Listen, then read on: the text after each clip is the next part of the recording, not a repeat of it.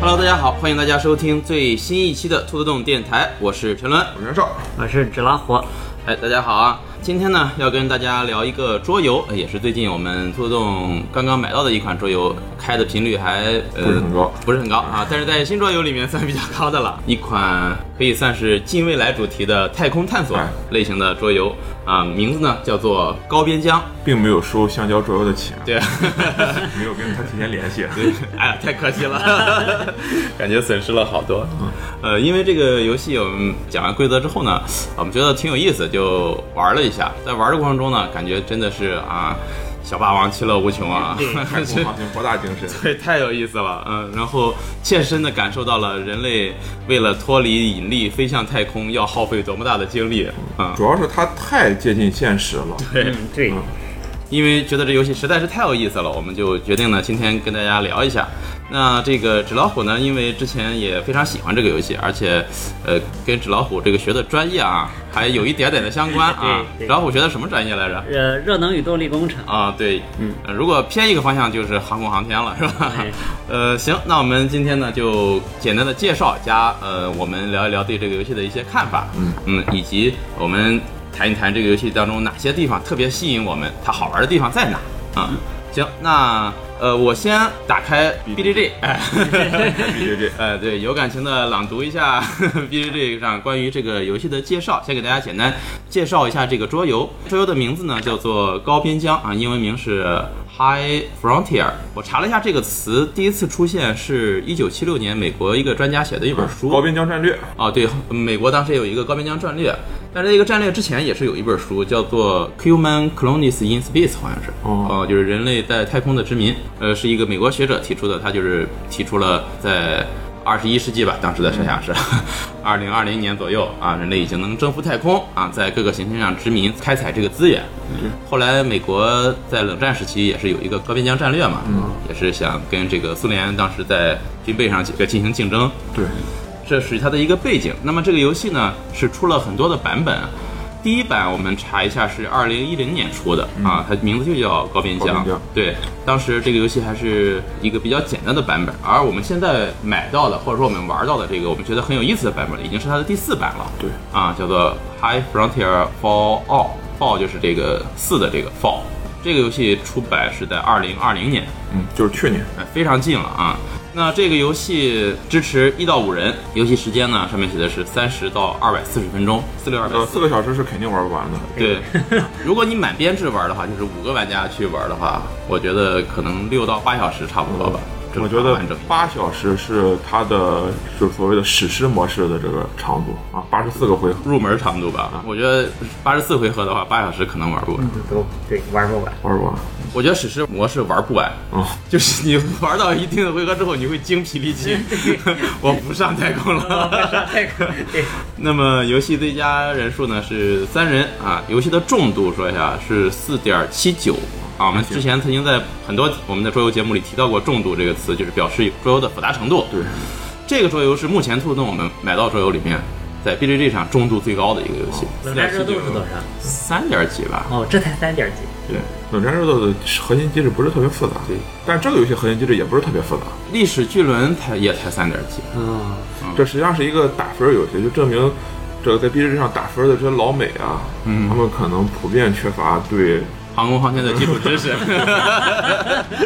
对很多东西是，就是可能桌游玩家他理解起来有点难度，但是科幻爱好者理解起来反而会啊很顺畅。对对有可能有可能，嗯，那么目前这个桌游在 BJJ 排行榜排名是一千七百五十四名。作为一个如重度如此之高的游戏啊，还行，嗯，还行，这排名还可以。还有前进的 空间，毕竟只只这个出版了半年多，嗯，行，那么这就是这个游戏在 BJJ 上的一个介绍。那么游戏的类型呢，顾名思义，高边疆呢就是指人类在太空殖民的这么一个事情。对啊，我们要在这个游戏当中呢扮演不同的公司其实是不同的组织，因为大部分都不是公司。啊、就是公司或组织，对包括这个 NASA 呀，对什么欧洲航空航天局啊，对，俄罗斯航天局俄。罗斯航天局，这里面没有中国航空航天局啊呃是吧，为什么香蕉不做一个专门的这个推广卡呢？中国的 DRC 是吧？中国的 Promo 卡啊。对，大家听到节目的时候也知道，前几天这个中国的火星探测探测器祝融号哎对啊也是成功着陆了啊对，在这里也是表示祝贺啊啊。当时知道是看到新闻的时候也是很激动啊，对征服太空的步伐又前进了一步。对，已经把一个无人火箭派上了呃火对星。，如何想要这个派有人火箭上火星呢？我们就试一下这个高边疆这个桌游。啊 我们在这个桌游当中，不但要征服火星，还有可能要征服其他的行星啊，控海王星、天王星以及阿尔特星云，以及再往 外。对，啊，行，那这就是这个桌游的一个简单的介绍啊。当时这个袁绍买了之后看一下这个桌游啊，跟我们说这游戏特别有意思。我们问他有意思在哪啊？他说这个桌游有意思的点就在于它的游戏机制和它的主题对啊对，非常的完美贴合。对完美贴合，嗯，行，那我们就让袁绍给大家讲讲他怎么个完美贴合法的。嗯这个这个话题太大了， 以至于一时之间无从讲起。呃，行，那就按你的节奏来吧。按我节奏来呃哈，那首先打开这个游戏，你会发现这游戏有一个巨大的版图啊，这个版图呢是一个太阳系啊，并且上面画了很多很多的这个线和这个圈儿，哎，我插一句，嗯哦，当我第一次看到这个版图的时候，我这个游戏我就不想玩了，看不懂。 这太复杂了。对， 上面的线都快画满了，对跟 画扇面儿一样。 最后给你涂个黑扇面儿吧。对，它上面的画了很多很多的行星、小行星、卫星。对呃，对，而且有各种各样的这个轨道以及特殊的这个点啊，包括这个点火空间啊，或者是拉格朗日点啊，嗯啊，写的密密麻麻，而且上面还画了各种各样的这个标记啊，什么说从地球到火星啊需要几推啊，到金星需要几几次推进啊，以至于我看到的时候也就我这个东西。是人能看懂的吗？不过他的教学就是引导做的还行。他说你上来呢，可以先不用管这么复杂的东西，好你可以先用这个地图呢玩一局飞行棋。 哦，它里边有一个叫什么太空钻石模式啊，这个模式之中呢，你不需要。不需要思考任何的问题，只需要关注两个点、哦啊。第一个点就是这个游戏之中所有的这个红色的点，全部都叫点火空间。嗯，而你的火箭每年可以点火的次数是有限的啊，它和你的火箭推力有有关，就是你嗯推力越大，你相当于可以点火的次数越大。嗯，啊，第二个呢，就是所有的这个中空的这个圆圈儿啊，都是拉格朗日点。哎，这我们接触到了一个名词啊，拉格朗日点，可能熟悉这方面的朋友可能会有知道的啊，也可能有不清楚的啊。嗯，袁绍给大家讲一下这个拉格朗日点什么意思啊？大概 啊，已经进入我们的知识盲区了。呃，按我自己的理解来说的话，所谓的拉格朗日点指的就是和刘慈欣《三体》有一点点关系。嗯，它指的是什么呢？指的是，呃，如果天体之中存在着三个质点啊，三个星体，嗯啊，我们把它称之为 A、B、C 啊，可能就是说 A 是太阳，B 是地球，C 是我们发射的随便一个什么小小玩意儿，嗯啊，其中呢 C 的质量大致可以忽略不计的时候，就是它不会因为自己的引力去影响 A 和 B 的时候，嗯，你就可以在这一个三体系统之中找出一个特一组特定的解来。哦这个特定解是什么呢？指的是 C，呃，会有五个位置正好受 A 和 B 的这个引力保持平衡，并且它可能会围着它们这个转动，导致它们的这个相对位置一直保持不变。嗯，这五个点呢就被称作是拉格朗日点。这五个点有什么特殊之处呢？简单而言的话，因为这五个点中你受到太阳跟地球的这个引力保持平衡，并且你们的这个相对距离保持平衡，以至于你往任何一个方向要移动的时候，只需要轻轻的推一下，嗯太阳或者是地球的引力就可以帮助你完成剩下的这个加速工作。哎，啊，例如说你要往太阳那个方向走的话，那你只需要往太阳的方向轻轻的施加一点这个推力，打破这个平衡之后，对太阳的引力就会拉着你继续向前跑。如果你要往地球那方向走的话，也是一样的，地球的引力就会拉着你往那个方向跑。这就是在航空航天当中，呃，我们的飞行器如何在空中节省能源呢？我们就要有效的利用这些啊拉格朗日点。对，当你进入拉格朗点之后，再去变换轨道的话，可以相当于是不会消耗能源了啊。在游戏中就说，如果能源消耗太少，它就可以忽略不计嘛。嗯所以实际上就意味着你可以不消耗能源的情况下，在拉格朗点任意的变换自己的轨道。哎，那么除了这几个之外呢，太空飞行棋游戏就变成了一个在地图上找各种各样的行星登陆、拿取资源的这么一个过程。嗯啊，我我只玩了一局这个飞行棋，啊在飞行棋之中，我只需要啊每个回合我可以动，例如说我可以动三动或者是动四动，我就尽可能的利用拉格朗日点来变轨，或者是利用这个不进入点火空间来免费的这个移动啊。因为游戏之中的所有轨道，只要是不经过点火空间情况下，你在轨道上随便移动，实际上是不消耗你任何能量的。啊，你可以理解为在宇宙空间之中飘，哎，呃围绕着某一个啊天体的在这个转动，对啊，你所有的速度都用于给你提供这个离心力了。对，同时呢，如果没有拉格朗日点，你想变换轨道的话，这时候就要，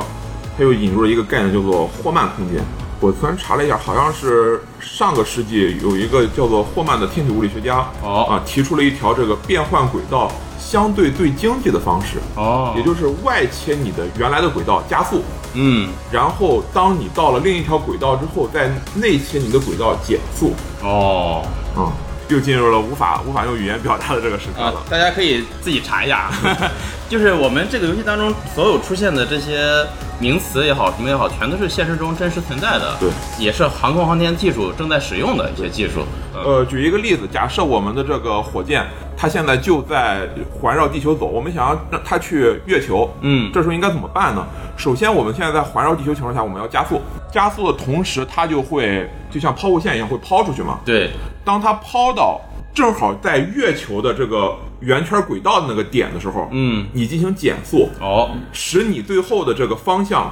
正好切在了这个轨道，就是呈九十度切在这个轨道上。嗯然后你的这个月球的引力会帮助你完成剩下的工作，它就会拉着这个火箭不让你继续往前跑了，因为你已经减速过了嘛。嗯对，最后你就会变成一个在月球上的这么一个圆形轨道。嗯，这种方式是被认为变换轨道相对最经济的一种模式。嗯，也就是说，我变换了轨道，其实只相当于两次点了哎点了两次火，一次加速，一次加速一一次次减减速速。嗯对，所以在游戏之中呢，它引入了这个概念。当你不通过拉格朗日点进行变换轨道，用其他方式变换轨道的时候，你就需要进行一次这个呃霍曼的这个点火。嗯，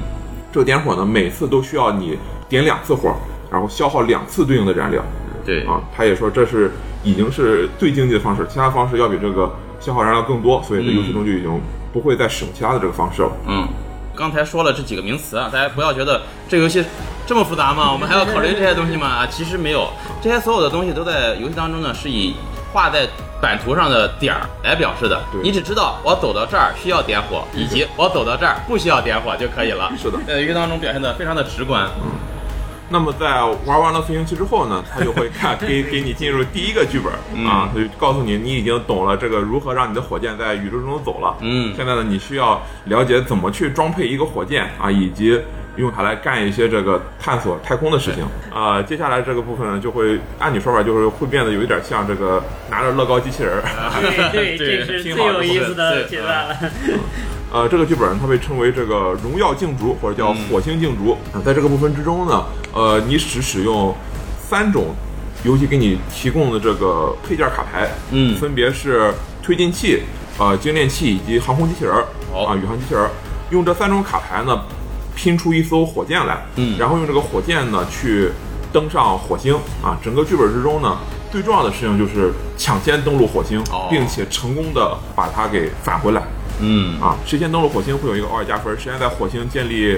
呃基地会有一个额外加分。嗯在这个过程之中呢，我们就会学习如何使用这些卡牌来拼装火箭，以及呃如何调整自己的这个燃料消耗，嗯，来这个标注自己的这个火箭的这个变动。这个时候呢，它又会引入了一个新的概念，就是虽然每个推进器它会标注一个燃料消耗，但这个燃料消耗并不是你加注燃料时候的那个燃料的数字。呃，也就是说，你加燃料时候的燃料份数和消耗燃燃料时候燃料份数并不一一对应。为什么要设计这么一个机制呢？是因为呃，火箭在太空之中运行的时候，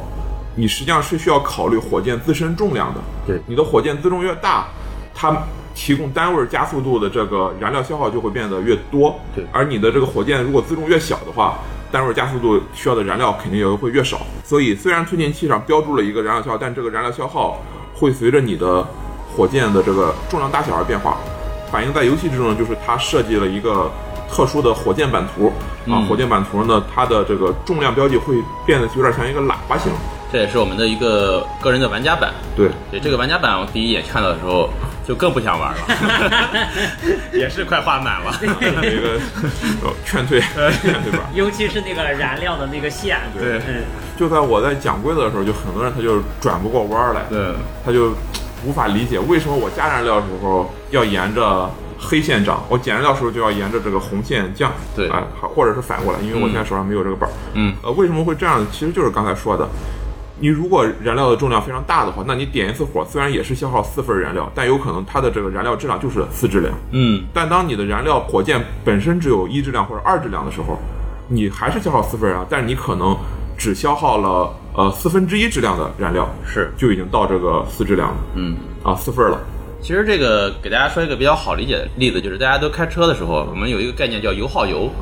当我们的这个车辆把油加满的时候，我们踩一脚油门儿啊，让它零到一百公里加速的时间，要比你这个油箱是空的时候踩一脚油门儿，因可为你能车要变沉了，对要消耗的油量是不一样的。嗯就是 F 1当中啊、比赛当中为什么有的车辆会计算我什么时候进站去加油？他就要考虑这个问题，因为我车越跑越轻，我的速度是越来越快的。对，我油的利用率是越来越高的，我什么时候进站这个效率最高，它是要考虑这个东西的。包括嗯开飞机的时候更要考虑，因为开飞机的这个油箱它会变得更沉嘛。，对，如果你这个满载的话，那你一开始的时候很多的这个燃料都用来了把这个燃料把燃料本身推上天。对，嗯，其实就包括我们现在的火箭，为什么要设计三级火箭，然后不停的脱落自己的这个燃料箱，嗯，也是考虑到了这个燃料消耗它自己的问题。是，当然它也是一个预估的近似值，实际当中可能没有这么简单对，但是在做到游戏当中，已经是有一点让人觉得很复杂了对对很复杂了已。经很复杂了。对，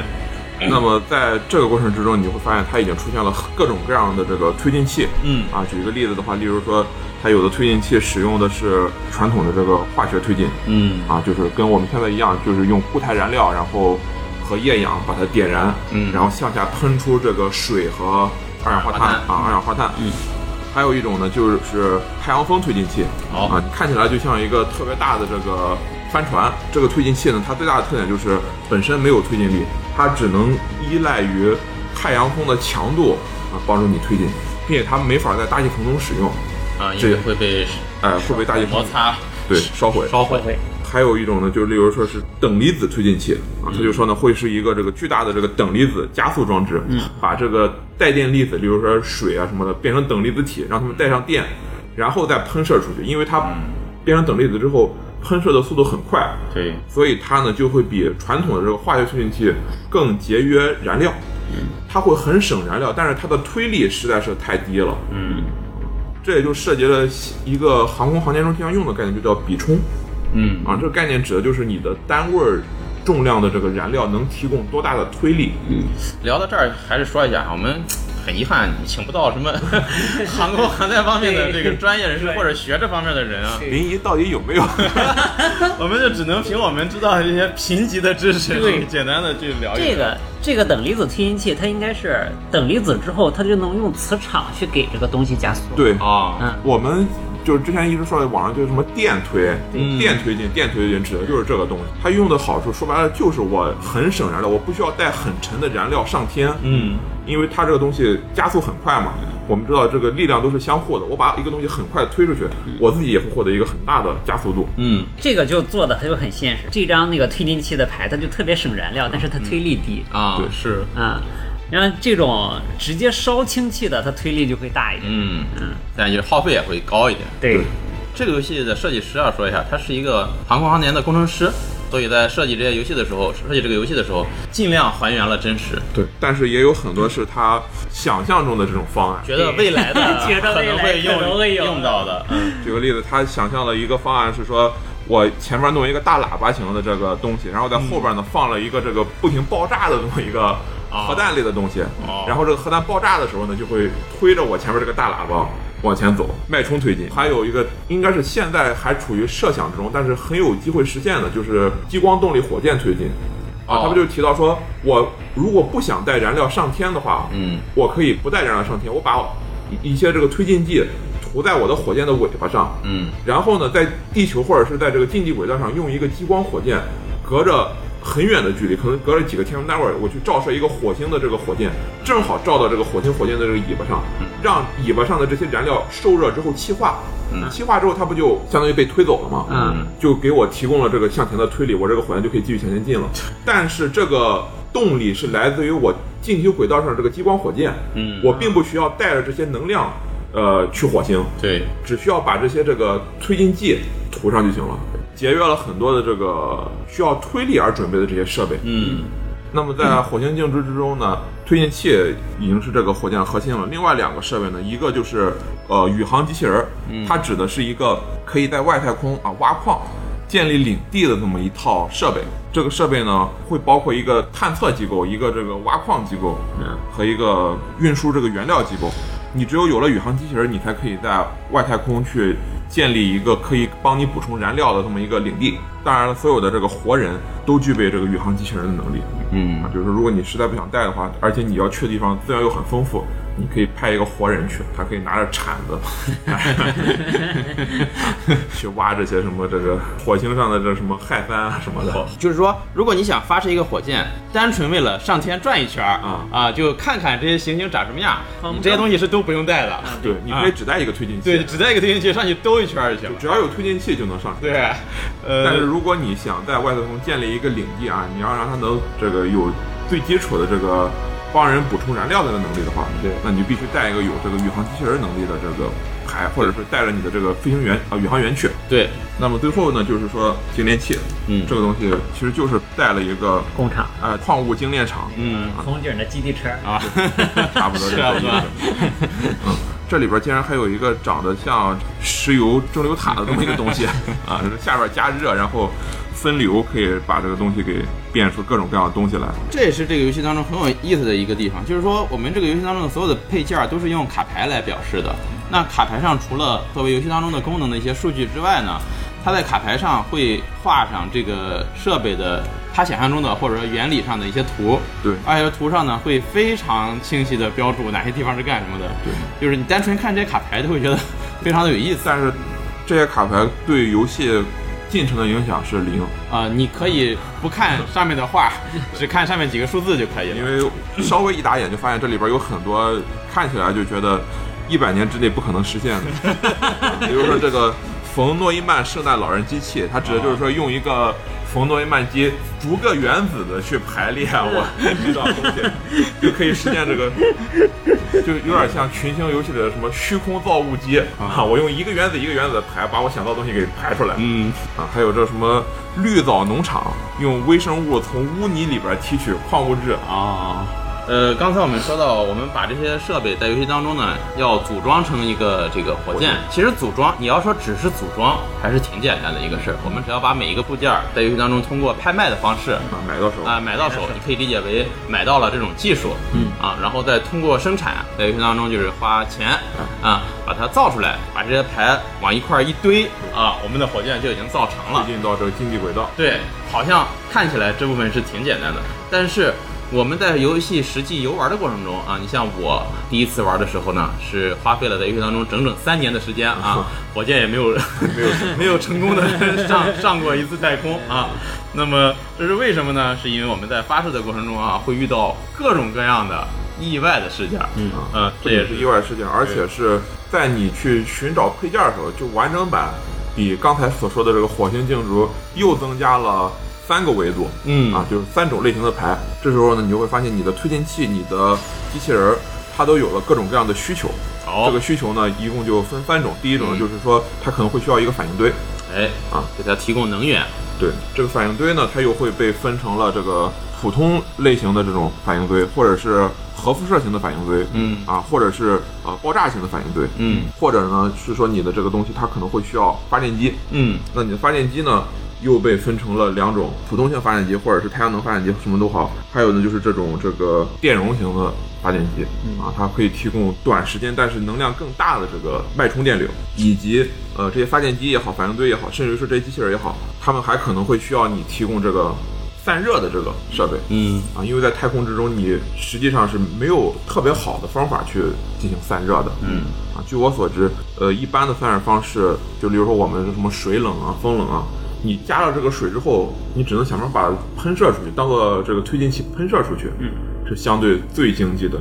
其他的方式的话，只能通过这个热辐射的方式，啊对，但是热辐射散热的效率就提，啊、不是很高。嗯，这个就一开始我还没反应过来怎么回事，后来嗯一想，跟我们上班还真一样，就是我们散热的时候、嗯都得用大气的风来吹吹这对个流东西，然后把热量带走。对这是但对是流太空里是真空的，所以说是没有对介质给你对，没有介看，质给它去传这个，对只有靠辐射。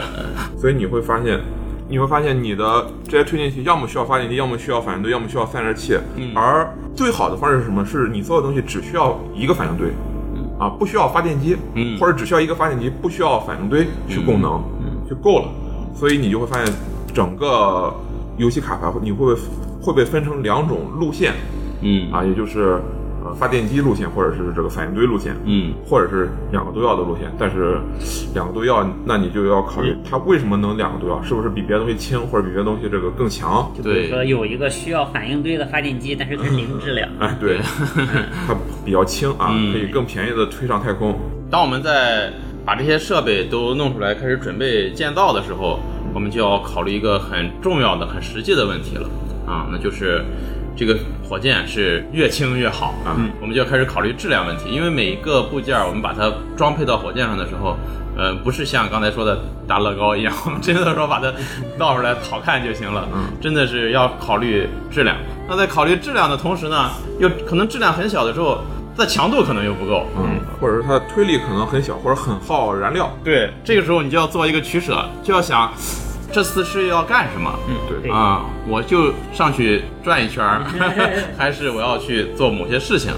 啊，你要不停的做抉择，这在游戏当中也是会一个非常有意思的地方我。我第一次玩儿就连续发射了四次，都都在天上 爆炸，就是因为我一头心思的想去水星，啊但是我攒了一艘辐射强度特别低的火箭，嗯，对，而我们知道水星离太阳又那么近，对啊，太阳辐射非常所谓的高辐射，强度呢，就是说指的是你的这个火箭对抗电离层的这辐射也好，太阳风的这个辐射也好，嗯对抗这种东西的强度，那就是什么抗 EMP 强度。全 皮，当你的这个强度很很低的时候呢，可能太阳风吹过来，或者是你在这个穿过地球电离层的时候，嗯你这个火箭可能就会出故障，对，然后可能就白搭了。我记得那次我们跟雨木玩的那次，雨木前期他按照一个传统德式游戏的思路，攒了一大堆的钱，到了后后面最后了，说啊我准备升空了， 爆掉，一爆掉元气大伤，这个游戏经常被德式玩家诟病的一点就是它的这个得分曲线是非常陡峭的，嗯，就是你要么一步就上天就直接得分，嗯你要么一步就爆炸，然后你可能之前三到四个回合的投入就全打全没了，全没了啊、这个游戏就是，呃，我第一次打开的时候一看，哇靠，这个游戏也太德了！光看这个版图，这是个标准的重度德式游戏。但看完它的介绍之后就，啊，这游戏也太美式了。 对，那玩的时候就，哎呀，这个游戏又德又 美。你一边要算质量、强度、油耗，就是燃料消耗，嗯以及飞行的步数，对这些东西是要你自己去算的。一边又要可以沉浸在我要造一艘火箭的对对对这种，而且你的所有的行动都是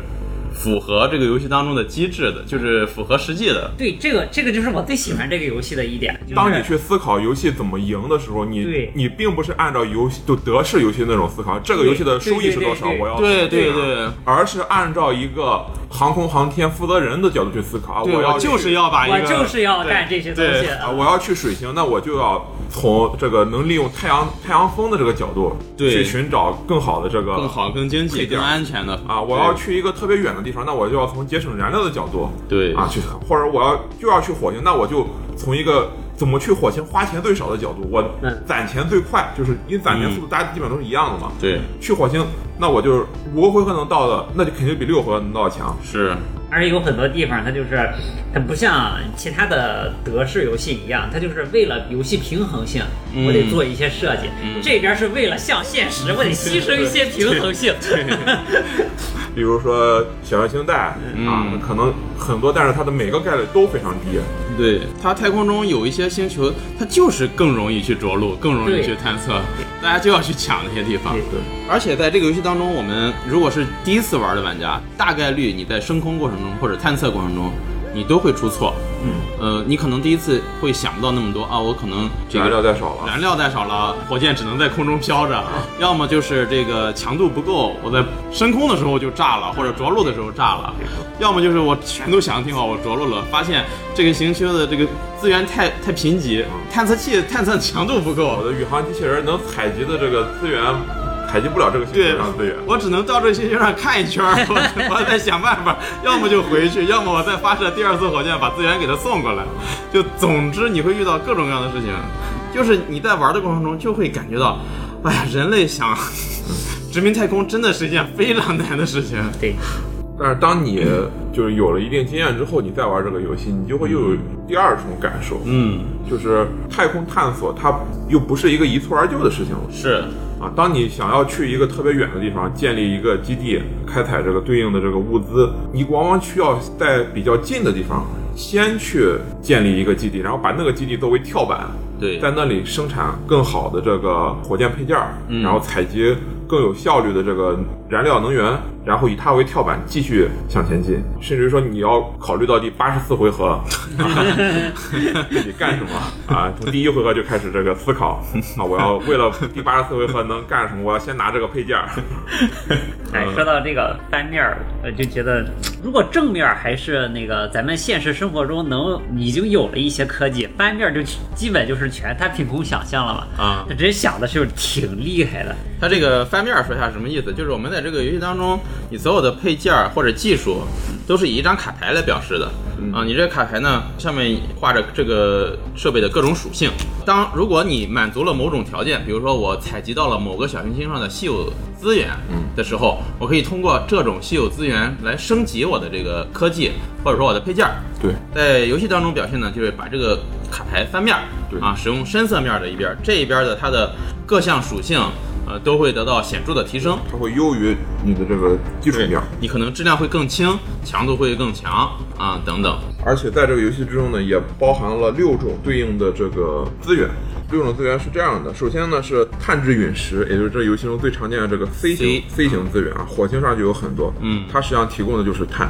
然后这个所谓的实质球粒陨石呢，就是游戏中 S 资源呢，它实际上提供的是核裂变的这个铀铀二三五，哦，还有一个这个就是金属铁啊，但是它 M 吗作为燃料的话，它提供的是 G 二四五，应该也是一种裂变资源。哦 M。然后造神星的这个 Win，它提供的是锂，锂我们知道是一种这个做电池，电池的啊就是常用也就是发电机常用的一种这个嗯资源。然后爱尤姆盐这种资源呢，它提供的是呃硼，这个我是真不知道，它有可能是聚变能源，有可能是发电机的一种这个机制。嗯最后呢就是最常见就是氦三，氦的同位素，啊，氦三为什么是我们认为是可控核聚变最有可能的这个能源呢？嗯是因为它是一种清洁核聚变，嗯因为我们现在用的这个刀穿核聚变，实际上是会有呃中子流这个放出的。刀穿它们在聚变的时候没法做到完全平衡，嗯会有额外的中子放出，而中子是打到这个反应堆的这个内壁上，就有可能把这个东西给打坏。会啊，因为相当于是辐射嘛，它就需要有一定的辐射强度。而氦的这个聚变呢，它本身是不会产生中子的，嗯，所以在未来考虑可控核聚变中，可能就会有了氦之后，你就不需要有这么强的这个内力强度了，嗯你这东西就有可能做得更好一点。当然，现在我们也知道可控核聚变啊，还是以这个什么毫秒为单位的，嗯啊，什么托马卡克装置嘛，就是嗯把一堆东西强行的聚在这里，用这个电磁力压缩它们，让它们聚变，然后压缩它们耗的能源就已经很大了，这聚变耗的能量可能还不够，不够不够它们使的呃，，但现在不是中国这方面已经有了突破嘛？嗯它的原理变成了我需要一个巨大的能量启动，嗯我怎么拿这个巨大的能量呢？就是让那个电子加速器，电子加速器它做成了个圆形的嗯轨道环形。啊，环环形的轨道，然后这个这个电子就在里面转啊转啊嗯转，不停的加速，然后加速到一定程度之后，它就能轰击那个，然后就能触发核聚变。嗯但现在的最大的问题是，它在加速的过程中，它就产生了电流，嗯，然后产生了电流，在这个圆嗯形的轨道中，它就发热，这是最大的问题，就解决不了这个发热的问题。嗯，现在已经不是说想个什么散热的办法能解决这个事儿了，就是要找到一个常温超导体。常温我们没有对电阻，我们就没有发热。对对，要不就然是如果它有电阻的话，你这个电电子是没法加速到特别大的。呃，对，是能加速，但是它会就是特别热，对它是能加速，也它可就是能会需要放比热较大的这个对资就是源会消放耗热。但是更不经济了。对，所以这实际上是一个什么凝聚态物理和这个什么量子物理的这么一个，嗯，就是我为了让它能核聚变，我需要一个让它变成等离子体，是一个高温高压的情况。对但是我要让它是超导，超导就现在的超导都是零下负一百度、对几十低度温超的，导，对这种东西。一百度都算高温了。对就，是零下一百度也算高，就是什么都是一些什嗯两么百这个液液氮、液氦对，倒不是说如果能进入液氮，就那就个有可实现的机会嗯那。个刚才看了一下发电机的一篇儿，我就感觉嗯真的是有一些想法，就是真的能代表当今社会未来的发展潮流。啊，就是因为纸老虎它是在这个电力系统啊，电 力系统 对他可能对这一块也比较关注，嗯，有一张牌叫“郎肯太阳能动力”，这就是我们发电厂，哦，嗯，就是只不标过准不是的。太阳能动力。对标准的郎肯循环就是当今社会的火力发电厂，就是只不过是我们是烧煤来烧这个热蒸汽进汽轮机，嗯然后再汽轮机转动发电。对，它是用太阳能，就是发电厂呃对啊核心的不说核电站也是吗？也是，就现在人类能想到的最经嗯济、最最完整的东西，就是当年的蒸汽轮机，蒸汽推动，但是对蒸汽轮机不是跟蒸汽机一样吗？它就是一模一样它是喷那个液面儿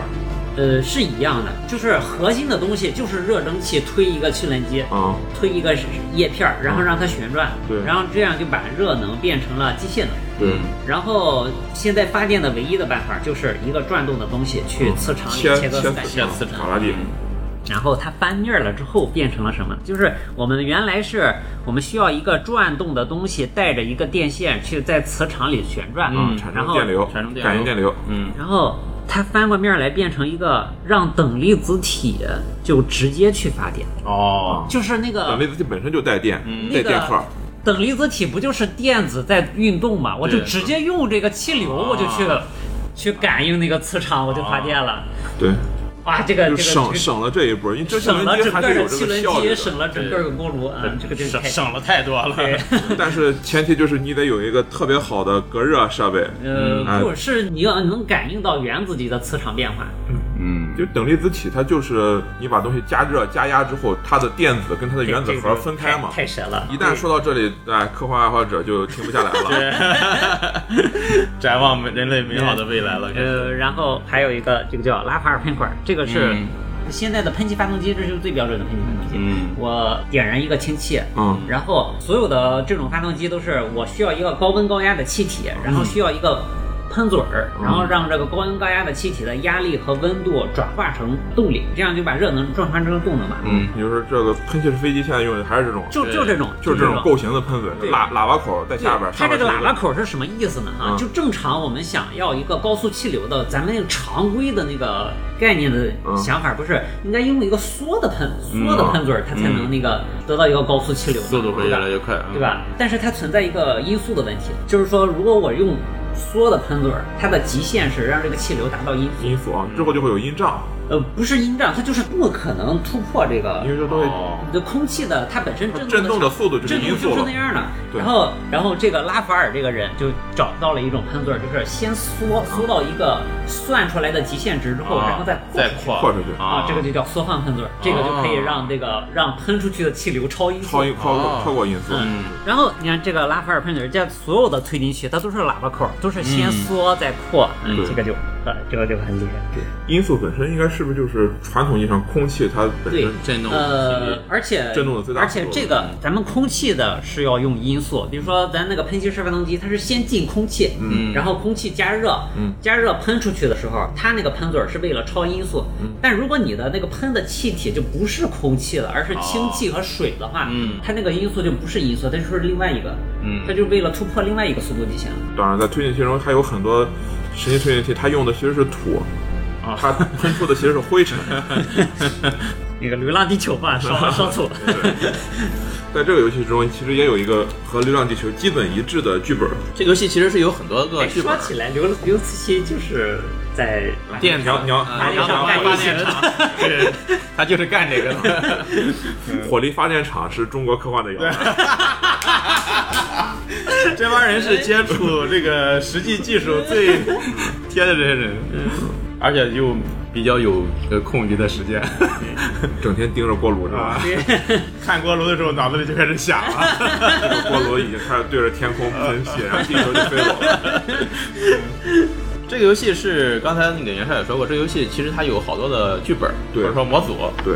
嗯，不同的剧本或者模组呢，会有不同的主线儿剧情，可以这么理解。啊，其实或者说是发展方向嗯它它游戏没有主所谓的主线剧情一说，但是它会给你制定一个特殊的，比如说特殊的胜利条件，好或者说是特殊的这个时间点之后会发生特殊的事件，嗯啊，然后引导着玩家呢，按照这个它这个所谓剧本的设置往不同方向走。嗯就像刚才所说的，我们这个新手教育剧本叫《火星荣耀荣耀火星竞逐》嘛，嗯，它里边就设计了谁先登陆火星谁就额外的加分，引导大家一起去扎堆儿抢这个第一个登陆火星的人。嗯，那么在这个其他的一些剧本之中呢，就会有其他的设置。我比较喜欢的几个呢，例例如说这个红巨星剧本，哦其实就是刚才所说的《流浪地球》啊，哦太阳呢正在经历一场这个巨变哦，导致地球当前这个环境马上就会变得不适宜人类居住。哦，那么为此呢，人类就要开始试图撤离。嗯啊，只不过红巨星呢，他考虑到，哎，这《流浪地球》方案确实真是太过于浪漫 了。确实不行，所以它的这个设置实际上就是更改了几条特殊规则，例如说太阳会比我们正常模组中太阳变得更热，所以太阳风的强度会全部增加啊、嗯以及所有的这个就是宇宙之中可以登陆的，游戏中管它叫航站，嗯所有的航站区的这个资源丰富程度、水合度，会因为太阳变热之后会出现逃逸现象，就是水水被蒸发掉了。被啊，吹走了。水水被蒸发掉，或者是这个氢气受热之后就逃逸速加快了，嗯，导致所有的航站的这个资源可利用程度全都会降一级，嗯并且呢，它会有一个特殊历史事件，当第二十四个回合结束的时候，嗯，地球政府会面临崩溃，所有的这个玩家会进入二十二年的无政府状态。哦，在这个过程之中，所有的玩家互相之间，呃，犯下重罪会变得可行。 也就是说，你的这个航站我可以去抢，你的这个工厂我可以强行拿来征用，并且它的游戏呃胜利这个积分方式也会有一个变化，它增加了一个新的积分条件，就是所有在天王星星区以内的，也就是说水星区、金星区、地球区、火星区、武神星区这五个区域之内，你所有的基地、呃殖民地、工厂的得分，通通不算数。 因为太阳的 这个红巨星会导致把这这些区些 哎。基地全都给毁了。全部嗯都啊毁掉，你只能在海王星、天王星、冥王星这三个区建立基地，哦，才会有这个价值。也就是说，我前期在这些行星上建的工厂，只是为我生产更牛逼的对，技这术是一个和设备过渡用用的跳板啊。你的真正目标是至少要在海王星或者是更远的区啊，留下人类文明的 火种。第二个我非常喜欢的这个剧本呢，就是塞人剧本。赛任。对，嗯，赛任剧本他说的是什么？说的是说，在遥远的天王星上生活着一群啊 全新的物种， 塞壬人，任赛任人。赛任人呢，他们的躯体构造也是碳基生物，好，只不过他们的碳基和我们的这个水和碳基就有机物是不一样的。嗯，他们整个躯体是用钻石那种格式构成，哦也就是用碳骨架嗯做成的这么一种这个新型人类。嗯， 而在塞壬剧本之中呢，整个玩家就会分成两派，一派呢，但是还是诞生在这个地球上，嗯另外一派呢，则诞生在海王星的一个卫星上。这个派系呢，全部都是钻石人，他们的身体就是钻石躯体，就是碳做的骨架构成的这么一种躯体。要我说这个作者的科幻的水平是可以的。而整个游戏的这个所有的卡牌什么的，全都会被分成两摞，一摞就是三人的专属卡牌，一摞是地球人的专属卡牌。然后双方之间如果进行沟通的话，你们可以进行接触，也可以进行战斗。哦，啊、我们两个玩家都是赛任派的嗯，那我们是合作的模式。哦，不是合作的，还是说各自有各自己自的在宇宙但是中不能互相打，肯定。 哦，在默认情况下是不能互相打的，但是人类和赛人接触之后呢，你们可以获得一个这个叫做第一次接触的这个特殊分数，哎，类似于 ET 那种嗯啊、另外呢，赛人人有一个巨大的特点，就是因为他们是钻石构造，他们对于呃太阳风这些这个电离辐射的这个强度抗性全部会被 减成零，所以他们只能在啊太阳风不是很剧烈的时候海啊，王星，海王太阳星。哎一照死了， 烧了， 这个模式听上去还挺有意对，思特的。别不哎，那扮演赛任的玩家起始的位置就是在，就在下边儿，啊就在海黑王海王星那个的卫星对上嗯海王星的卫星上，啊摆着看这个那他就往这边 往上走啊，对，它就往往地球往太阳这个中心去发展。哦，哦，对，它是天卫六，哦，是天王天王星，天王星。。那像他刚才说的这几种模式，是回合数也是固定的吗？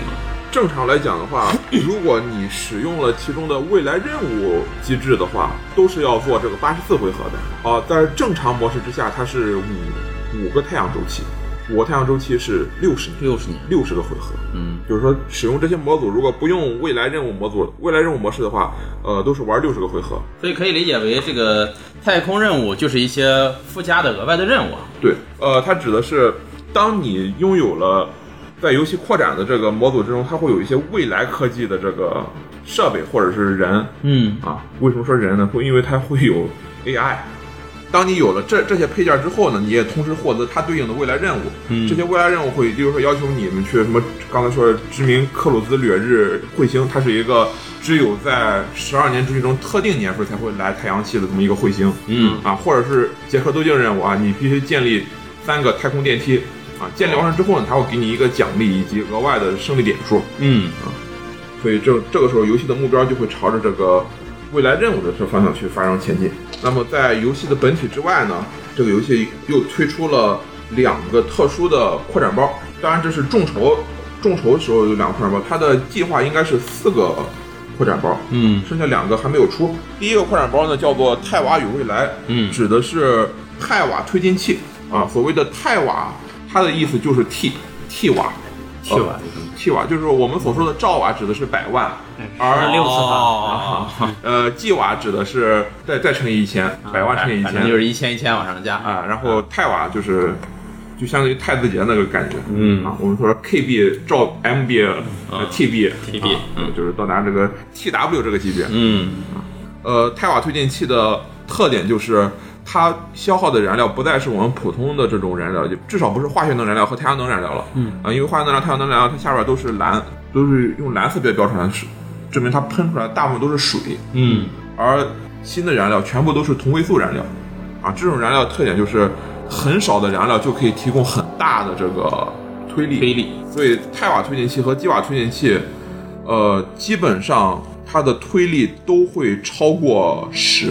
啊，哪怕它本身的技术推不过十，只要你加力燃烧了，它的推力也会超过十，就是一个回合可以点火超过十次，嗯并且大部分情况下它的燃料消耗都是零，对，因为它的燃料消耗质量太小了，以至于不到不到一份儿嗯就可以帮你推进若干次，嗯而你拿燃料只是给自己用来加力推进而已。就像我现在手里的这一个叫做布杜林气体动力镜推进啊，这个推进器本身就是每年可以推进六次，不消耗燃料。如果你用一份燃料去进行加力推进的话，一个回合可以推进十四次，这也太强了，这个跟未来科技嗯一，比而且这是一份燃料，而不是一一点质量的燃料。你如果在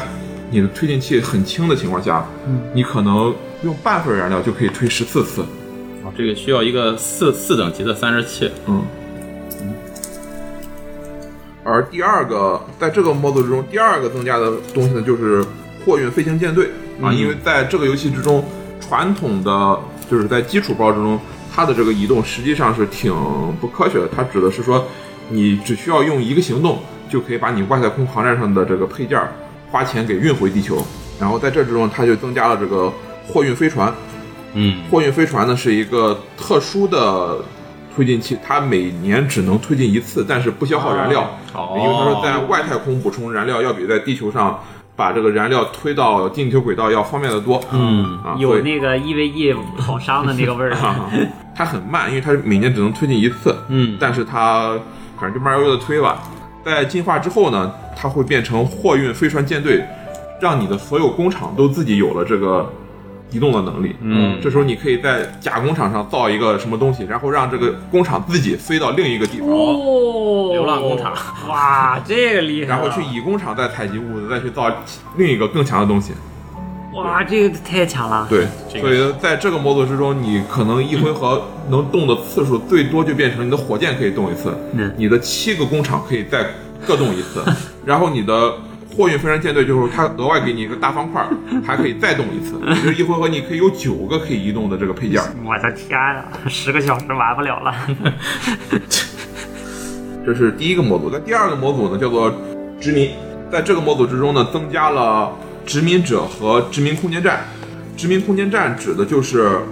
给提供了两种特殊的模型，但是它本质上说的是，你可以在外太空建立一个空间站，嗯这个空间站可以停留在主轨道上，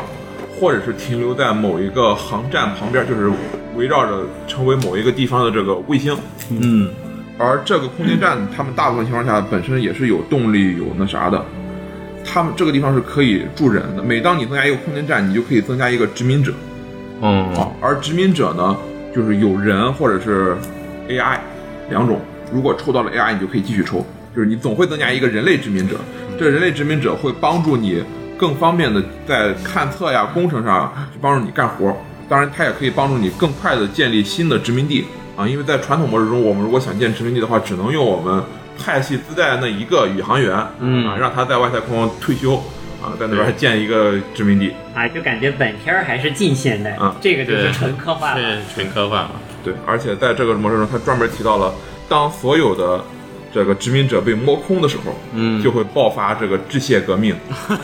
我操，机器人就会造 反。太真实然后了，在机器人造反之后呢，所有的这个 AI 殖民者也拥有了人类的这权利，他就被视同为人类殖民者。哦，在这之前，你的 AI 殖民者是可以就是直接让他退役，就直接把他这拿回手里，不视为这个犯下重罪，也不是不需要任何条件的，就是相当于你把这个机器坏了，我就不要了。嗯，而在这之后呢，他就拥有了人权。有有权啊，只有能犯罪的那个种族可以主动的把自己的这个 在外太空的 AI 殖民者杀掉，然后不要了。其他派系的人就没法杀了。在这游戏中，重罪也是一个很有意思的设定。大部分的派系他们都是不能犯罪的。嗯啊，所谓的犯罪，其中一条就是你在外太空的宇航员他是不能死的，不能主动让他哎去死嗯啊。啊，除非他命不好啊，对这个砸到地上了，或者是火箭爆炸了。它在这个乐章中，除了这个呃理工项的这些卡牌的设计之外呢，它还增加了很多政治呃 对以及这种，因为它游戏当中还有一个议会系统，对，呃，你会去派自己的这个议员议员啊，去争夺各种各样的派系，来为自己的这个争夺更多的权利和这个好处。对。这个这个设计师也是他所工作的地方，可能这个工作的这个环境，跟电厂差不多，哎，你注意啊，评个职称可能竞争也怪激烈。不是，他就是火箭火箭设计师嘛，嗯，他叫什么菲尔艾克鲁德嘛，哦，而他他爸就是一个火箭专家，哦，然后祖传的，对，然后他是在亚利桑那大学图森分校航空航天工程系哇啊读了这个博士，然后他加入了一个叫 L 五学会，是一个太空活动家团体啊。之后他在一九七八年的时候，他就开始构思这个游戏的这个设计了。哦，哇塞，我的天呐，而且他在一开始的时候还是做的那种就是真实的太阳系的版图，在这之后他是跟另一个人来这个商讨之后，才把版图改成现在这样。现在这样子并不是真实的太阳系版图，而是一个调整过后的，是以能量为这个线来标注所在位置的版啊图，也就是说在同一根哦线上能量是相等的，而不是跟他一开始想的一样，就是距离是相等的这么一个概念了。嗯对，然后他说他在一九八零年的时候呢，就获得了第一份工作，这个工作就是给美国的星球大战项目啊设计各种各样的大气层外的这个飞行器。哦，哇，画一个草稿儿出一张卡，对，对，然后说他在看这个行不行哎 呀，挺好， ？NASA 说不行，行那我就放到游戏里了。 嗯，然后他说他又碰到了一个火箭专家，叫做罗伯特· Forward。嗯，然后说他就是提出了这个星旅、激光帆、反物质推进以及这个质量探测器等概念，然后这些概念都被纳进了当时出的这个游戏的第二版。哦，然后他说从那一版开始呢，就是说进入了这个能量地图，而不是空间地图了。嗯，所以说这个设计师在设计的时候，跟这些年的他的工作也是有很大的关系。对啊、技术有什么新的突破或者进步的时候，他也会把它做到新的版本里面去。是的，这些设计在游戏之中对游戏的平衡性以及什么都没有任何影响，还是要反复的强调这一点，这大家不用不用担心。要玩这个游戏的话，其实还是我觉得从思路上来讲还是很很清晰直白的。嗯，只要知道你就你可以干什么，你可以购买技术，然后把这些技术推进到你的近地轨道上，然后组装火箭，然后给火箭加注燃料，啊，发射升空。在太空之中的时候呢，如何这个移动你的火箭，每移动一次，每进入一次电火空间，或者是用霍曼方式去变轨，你就会点一次火或者两次火，然后消耗对应燃料。否则的话，你其实是可以在宇宙之中一直沿着轨道前进的。嗯，啊，当然要落地的话，那你就需要考虑各种各样的落地方式。这个游戏地图上还有很多细节，我们一开始没有提，嗯现在可以说一下这游戏中的细节以及他们背后的这个科幻道理。例如说，对，这个引力飞掠，啊，嗯引力弹弓效应，弹弓效应啊我的列就是当你从背后，就是从远处接近这个行星的时候，因为行星也在绕着太阳走嘛，嗯，你们在同方向的时候，行星的引力会拉着你往前走，嗯对，这就导致你的速度会加快，嗯，你就借到了它的这个能量，然后你绕个弯儿离开之后，因为你已经加速过了嘛，所以你在这个离开的时候，它虽然也会拉着你往后退，但是因为你加速过了，你的这个受它拉的这个速度会减少很多，而且它本身也是往前走的，嗯，所以你就在这过程中借到了它的这个能量，你就可以节约点火的这个次数。再比如说，你如果想要登陆一些比较大的航站，那么你必须要有这个足够大推力的火箭来给自己减速啊。例如你要登陆火星的话，那你的这个推力至少要超过呃九点儿，否则的话你无法给自己减速，你在降落到火星就相当于是一头扎到扎进去，扎到火星上就撞在火星上啊，成一个小烟花。嗯但是这个游戏呢，又给你设计了另外一条登陆路线啊，这些登陆路线它会用虚线标示出来，指的是什么？就是虽然你的火箭减速没法帮助你对抗火星的引力，但是你可以利用大气摩擦的方式来给自己减速啊，就类似于我们在地球上啊降落回地球时候的这种大气减速方式。据我所知，什么阿波罗十三号就是航天飞机，它本身好像都是无能源的，所以过去的航天飞机其实就是一个滑翔机对啊，是，啊，他就是回它来就是滑翔回对，来，划着回来的啊，，所以相当于那个时间段的这个航天飞机，每次降落都要跟高边疆里边似的，都要做一次这个迫危降险，危险设 定，对危险判定，这危险判定。啊，所以说到现在，NASA 已经不再使用这航天飞机这种设计了。对就是因为当时太超前了，而且它在缺乏动能的情况下，每次都要做这个，就是危险率居高不下。啊，最后还是淘汰了。那在游戏之中的话，当你要使用大气之动这种危险方式的时候，你就需要啊掷骰子。如果你掷到了一点，那么你的这个火箭就证明你在大气之动的时候，哎，出现了这个问题啊，一头扎到了这个地上，和飞机迫降这个坠毁其实是一个概念。嗯对，再往后就是就是刚才说了，这大的航站你会面临着降落的问题，小的航站也会有它自己的问题，就是它的这个规模太小的情况下，你可能你的火箭找不到一个合适的地点供你展开基地，嗯，而在游戏中的这个机制设计就是什么呢？就是说，当你的这个航站规模小于六的时候，嗯，它实际上就无法确保你百分之百能找到一个合适的地方展开基地，对应你就需要掷一个骰子，嗯，这个骰子只有小于等于你的航站规模的时候，才视为你找到了一个合适的位置。否则的话，就是你绕了一圈之后，发现我能着陆，就是你找不着地方，做一个基地给自己的这提供嗯，对，挖矿的资源。所以在游戏之中呢，你的宇航机器人也会出现呃三种模式，除了最普通的那种模式之外，还有两种的，一种就是火星车模式，或者叫基地车模式。在这种模式之下，它在去特别大行星上的时候，就可以开着车跑到同一个行星的另一个地点，再去进行一次探测。对，还有一种呢，就是一个这个射线枪模式，在这个模式之下，你在小行星带里的时候，可以在一个点同时向距离它一格以内的这个这些小行星航站去扫描，一个回合之内对多个地方进行这个探测，看看能不能建造基地。嗯，啊，就效率就会提升很多。嗯，所以这个游嗯戏的逻辑思维是有的时候也是反着来的。嗯，就是你必须先确定自己的目标，再确定自己是干个倒推游戏。嗯，对，我要先去哪，那我就要到什么样牛逼的设备。我要到这种设备，我需要先去其他的小行星，开采这些资源对啊、然后我要去那个小行星，我要干什么干什么。对，倒倒推到最后，就是刚才袁绍说的，你要先得想第八十四回合 要干什么，然后才能从第一回合开始。整个游戏流程走下来，你会发现前期会感觉时间不大够使，最后几个回合往往会进入垃圾时间，哦，就是我已经没没事儿可干了我想干的事儿已经干完了，啊，或者说我还想再干一件事儿，但是干这剩件的事时儿，间不够。哎，我需要十个回合，嗯我才能凑齐燃料、凑齐火箭，然后对飞出去。但我现在只剩三个回合了，嗯我三个回合，那我就拿任何的配件儿，就攒任何的钱都没有意义了。可不可以增加一个继承机制？ 我觉得老一辈儿的科研工作 者，我觉得这个可能和游戏的回合长度和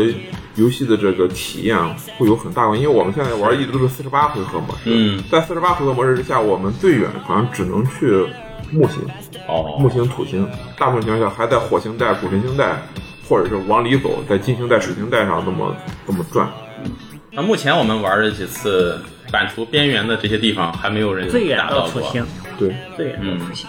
而且还有就是，我觉得可能是人类的共性吧，就是当你费尽周折在比如说木星或者火星近层轨道这些行星上建立了你的殖民地的时候，或者工厂的时候，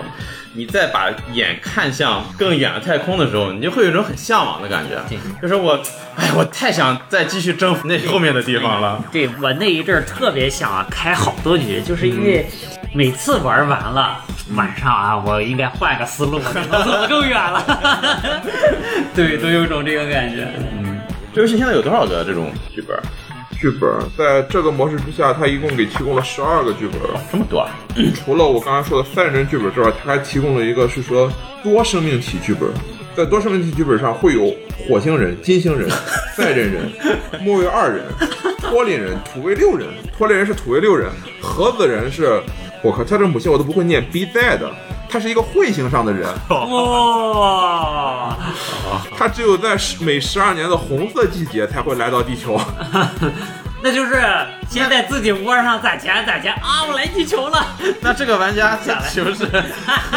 他只能在红色季节离开自己的母星。但发射发射出来之后就没事儿，他就在太阳系留着了。哦，对，出来就行了哈。对啊，哦，那它相当于不能报废，然后再回去，再再发射了。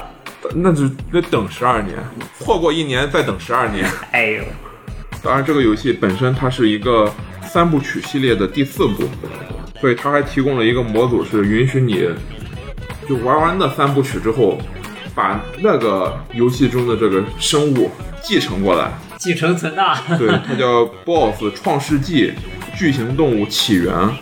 这是三个其他的游戏，然后这三个其他游戏最后一步应该是会产生一个独特的物种，你可以把起源那个模式下的这个结局，就是那种特殊的物种，然后拿过来，当做你在这个高边疆上玩的这个物种， 我天哪！这是他原来设计的游戏，应该是。嗯、应该是同一公司的其他游戏，